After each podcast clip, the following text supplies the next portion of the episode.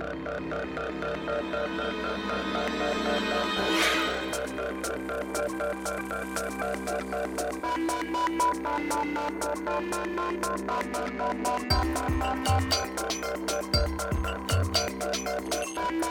Rolê de notícias começando, mais um rolê de notícias no ar para vocês. Eu sou o Guilherme Vendramini, o Vinícius Prado está aqui. E aí, Vivi, como é que você tá? Tudo bom, Gui? Tudo bom, meus queridos ouvintes? Começando mais um rolê de notícias.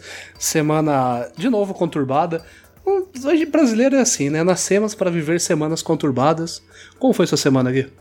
A minha semana foi bem corrida, bem semana de fechamento do trabalho, então eu estava não estava aqui, voltei hoje. Voltei ao normal hoje. Que bom. Mas vamos começar então? Quais são as notícias de hoje? O que aconteceu essa semana? O que a gente pode falar para os nossos ouvintes? Bom, a gente pode falar que leite condensado tá caro. Principalmente quando você gasta 15 milhões em leite condensado em um ano. E aí, o que, que, você acha? Acho que 162 reais numa lata de leite condensado tem um, tá super faturado aí. Eu não sei se é a inflação, se é a pandemia, mas quando eu pagava 6 reais na lata de leite moço, eu já tava achando caro. Imagina 162 reais numa lata. Exatamente. É, a explicação aí do governo é de que o leite condensado era para as tropas terem mais energia, porque né, bastante açúcar dá energia para as tropas lá. Mas não, não, convenceu muito não, né? Porque 15 milhões em leite condensado é bastante leite condensado, né? Fora os, mes os memes que surgiram aí, você chegou a ver por aí? Eu evitei ver os memes para não ficar mais raivoso, mas é importante a gente frisar que o governo gastou em 2020, lembrando, 2020, o ano da pandemia, o ano onde grande parte da população viveu com 600 reais, o governo gastou 1,8 bilhão em alimentos para os ministérios da defesa, da agricultura, para o pessoal, né? Para o pessoal deles. E entre isso, 15 milhões de leite condensado, parece que 8 milhões de chiclete, uma coisa assim, um absurdo o valor gasto em cima disso, numa época em que as pessoas tiveram que se virar com 600 reais em casa. Eu acho que, não, não desvalorizando nem nada, só pra gente tentar entender um pouquinho o, o contexto enraizado por trás, né? Porque muitos vão falar, ah, e o governo da Dilma, o governo do Lula. O governo da Dilma, o governo do Lula não teve uma pandemia onde as pessoas viveram com 600 reais. E outra, um, um erro não justifica o outro, né? Enfim, querer ficar falando também ficar trazendo uh, esses antigos governos aí. Teve, teve coisa ruim em todos, a verdade é essa. Mas daí o presidente com, ficou bravo pra caramba com isso numa reunião lá, num, num evento com apoiadores dele, inclusive, inclusive vários artistas, Amado Batista, uma galera, Sorocaba, do Fernando Sorocaba tava lá. Ele muito bravo, né, principalmente com a imprensa, que é quem mais persegue o Bolsonaro, ele, abre aspas, enfia no rabo de vocês da imprensa essas latas de leite condensado. É isso aí, essa é essa é a capacidade intelectual aí do nosso presidente, né, do maior o representante maior de uma nação, né, uma das maiores nações da Terra, do planeta, e ele vai lá e enfia no rabo e ficou bravo, e eu não vi essa mesma energia dele para criticar quando faltou, quando pessoas morriam asfixiadas lá em Manaus por falta de oxigênio, ou eu também não, não vi assim né, quando as pessoas estavam morrendo lá na pandemia e ele simplesmente falou: "Ah, eu não sou coveiro", né? Mas não, mas quando é alguma coisa, alguma crítica a ele, ele fica exaltado, né? Manda enfiar no rabo, tal. Bom, acho que são prioridades, né? Prioridades do, do governo Bolsonaro que tem se mostrado cada dia mais incompetente, tudo de, de ruim aí, incapaz, incapacitado intelectualmente né? E depois a galera, depois que ele falou essa frase maravilhosa, o povo gritava alto em bom som e com orgulho, mito, mito. É, e é, pensar que tem muita gente ainda que, que tá seguindo essa linha de raciocínio, infelizmente, né? Você vê que pessoas parecem ser bem. Pessoas que parecem ser bem esclarecidas, tudo, e é, é esse tipo de pessoa que aplaude o mito, aí você fica até decepcionado, né? E vale lembrar que esse evento que ele manda a galera enfiar lata no cu, né? É, foi feita uma churrascaria com convidados, foi um evento do governo, onde todos estavam sem máscara. Ou seja, é aquela questão de, de lamber, lamber o próprio saco, sabe? Vamos fazer uma festinha aqui para eu falar mal das pessoas e para vocês baterem palma para mim. Então o governo reuniu uma galera, apoiadores, foram todos comendo uma churrascaria. Isso me lembra exatamente aquela cena do Tropa de Elite, sabe? Que eles estão comendo dentro da boate, uhum. com a puta dançando e tudo mais. Quer, quanto que ajuda, quanto fica melhor. Exatamente isso pra mim. Isso pra mim tem nome, isso chama milícia, isso chama máfia, isso chama para mim falta de vergonha na cara. Jair Messias Bolsonaro fazendo um desgoverno, não é a primeira vez que a gente fala, e provavelmente não vai ser a última, infelizmente. E se mostra novamente uma criança mimada que não sabe receber críticas. Críticas essas que fizeram por merecer. Só pra gente frisar uma coisinha. O órgão que mais gastou dinheiro foi o Ministério da Defesa. Gastou 632 milhões do 1,8 milhão bilhão gasto. Sabe quanto que eles gastaram com vinho, Guilherme? Quanto? 2 milhões de reais com vinho. O Ministério da Defesa gastou 2 milhões com vinho. A minha pergunta é: para quê? Pra jogar garrafa vazia quando alguém for invadir a Amazônia, joga garrafa na cabeça dos caras. Eu não vou menosprezar o exército brasileiro que, né, faz de tudo pelo Brasil quando for necessário. No momento nós não temos uma guerra, minto, temos uma só e estamos perdendo. A pandemia é invisível, então nós não podemos usar o exército para combater esse inimigo. E estamos aí gastando 630 milhões para abastecer nossas tropas e os militares têm salários altos, tá? Eles poderiam muito bem comprar sua própria comida. Não era necessário a gente, além de pagar salário alto para o exército, né, para tenente, para general, para comandante, e simplesmente dá comida na boca deles. Você, você, quando você trabalha lá no seu, no seu, trabalho, eles te pagam seu salário e ainda te dão sua comida, assim, ó, tó de graça, toma vinho, não. leite condensado, pudim, frutos do mar, tem isso? Não. Não. Minto, Onde às, tra... às vezes tem, mas não. não, no, no, meu, meu, no meu não tem. Frutos do mar, nunca nem comi. Entendeu? Vinho, quando eu bebo, é de 15 conto. Então a gente tem que estar tá revoltado assim nesse momento, tem que estar tá questionando. E você, igual tem muitos que estão defendendo, com argumentos rasos, argumentos frágeis, argumentos que se quebram em uma palavra. Para de, de defender o mito usando simplesmente, é, mas deviam ter visto o que o Lula fez. Porque o Lula saiu do poder em 2008, 2007. 2008. A Dilma saiu do poder em 2016. Há praticamente cinco anos atrás. O Temer assumiu praticamente dois anos de governo.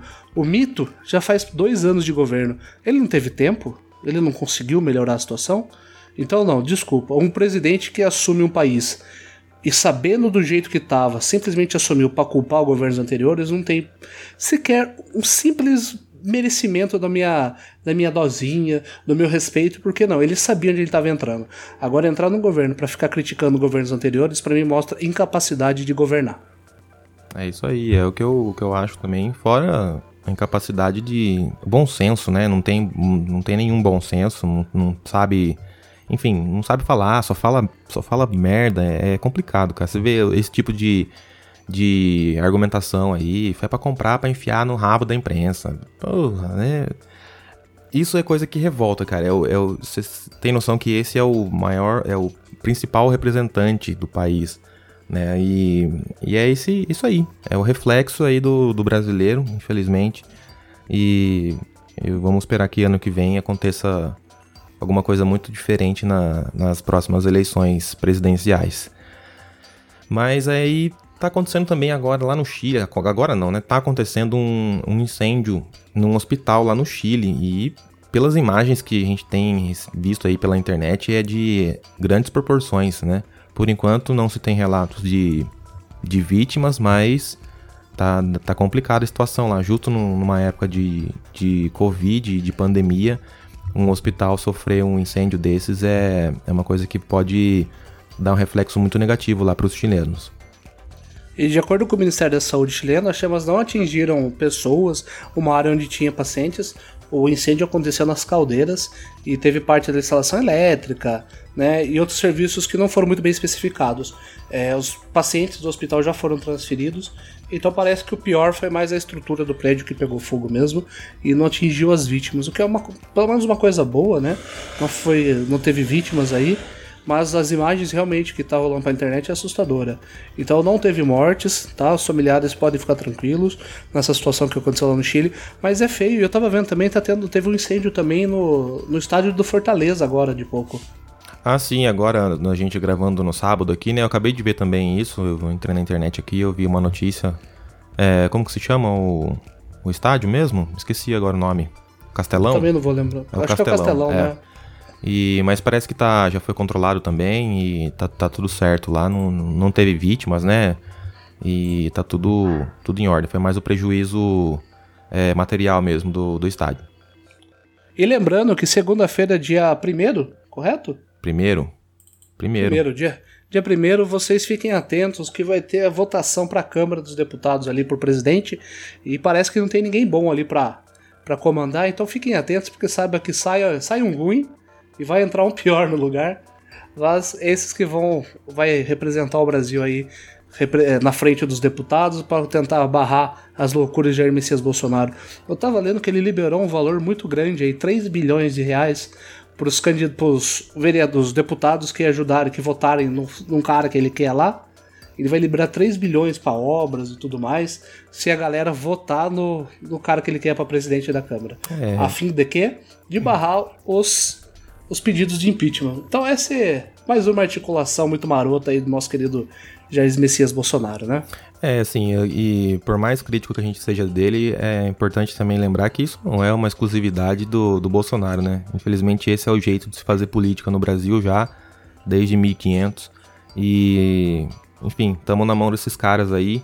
É uma, um episódio muito importante realmente para acompanhar, porque se entrar uma pessoa lá que é parceiro do governo, vai, vai desandar bastante as coisas. Vai ficar bem mais difícil pra gente, para nós brasileiros. Porque enquanto tem gente que tá lá em cima tentando barrar as, as besteiras, loucuras de, desse cara, ainda a gente consegue, né, controlar um pouco ele. Se entrar alguém lá que simplesmente faz tudo que o, o presidente tem em mente, aí já fica mais fica um pouco mais complicado para nós. Então vamos acompanhar isso aí também, é importante. Semana que vem a gente traz aí notícias sobre isso.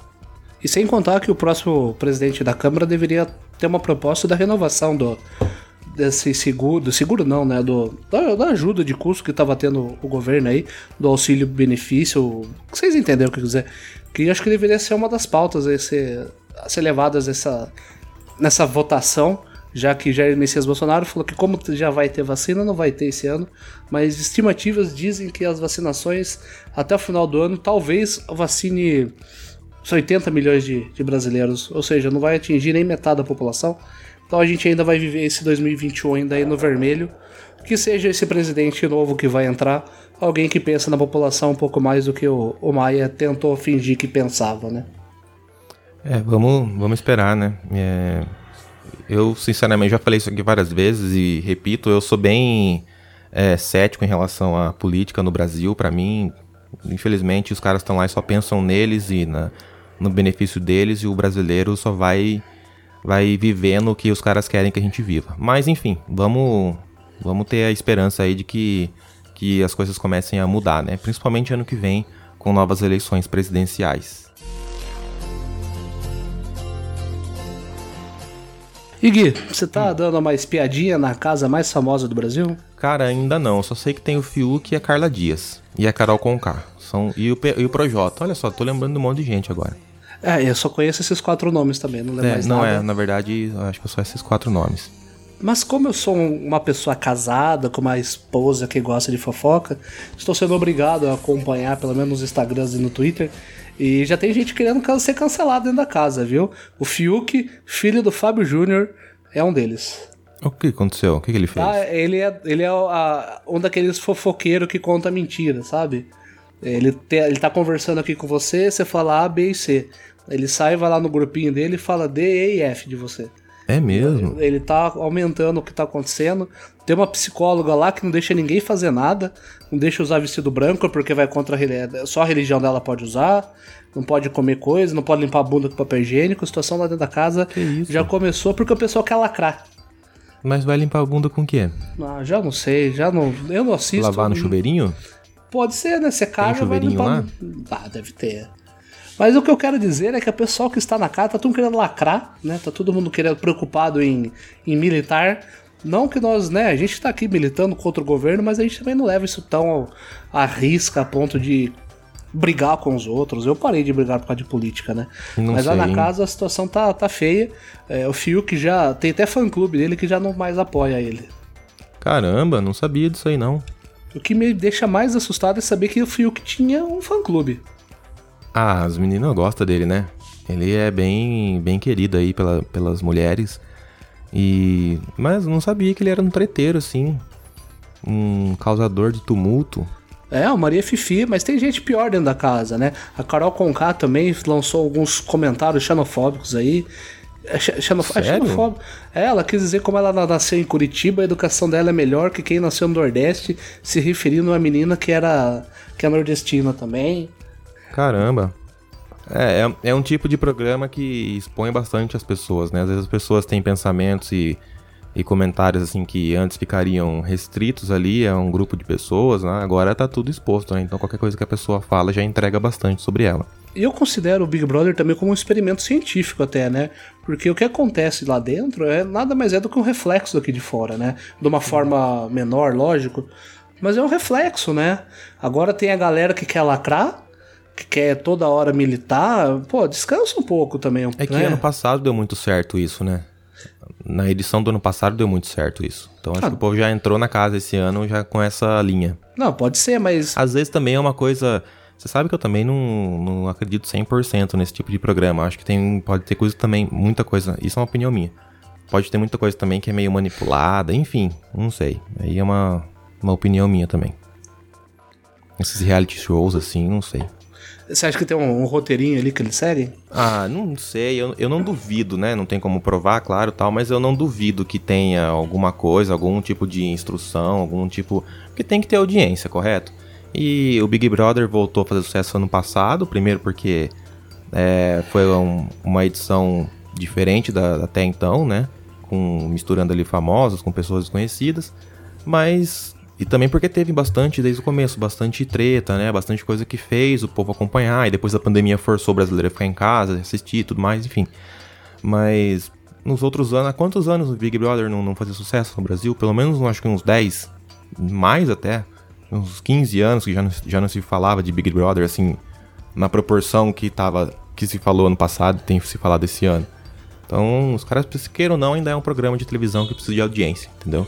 Então, sim, não duvido, sim. não duvido que possa ter alguma coisa talvez não roteirizada, mas manipulada da forma que é passada pra gente, né? Enfim, não sei.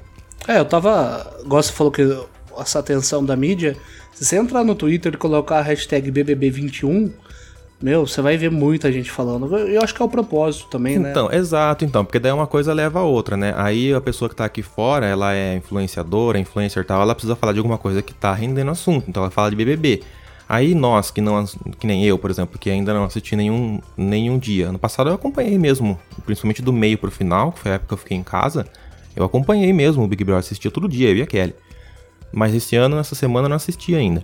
Então, ah, mas você vai acompanhando, você falou que acompanhou pelo Instagram, tudo mais. Então a pessoa vai gerando conteúdo é, baseado no conteúdo que o Big, Brother gera. Então, assim, uma coisa leva a outra. Aí vai me forçar e te forçar a assistir o programa.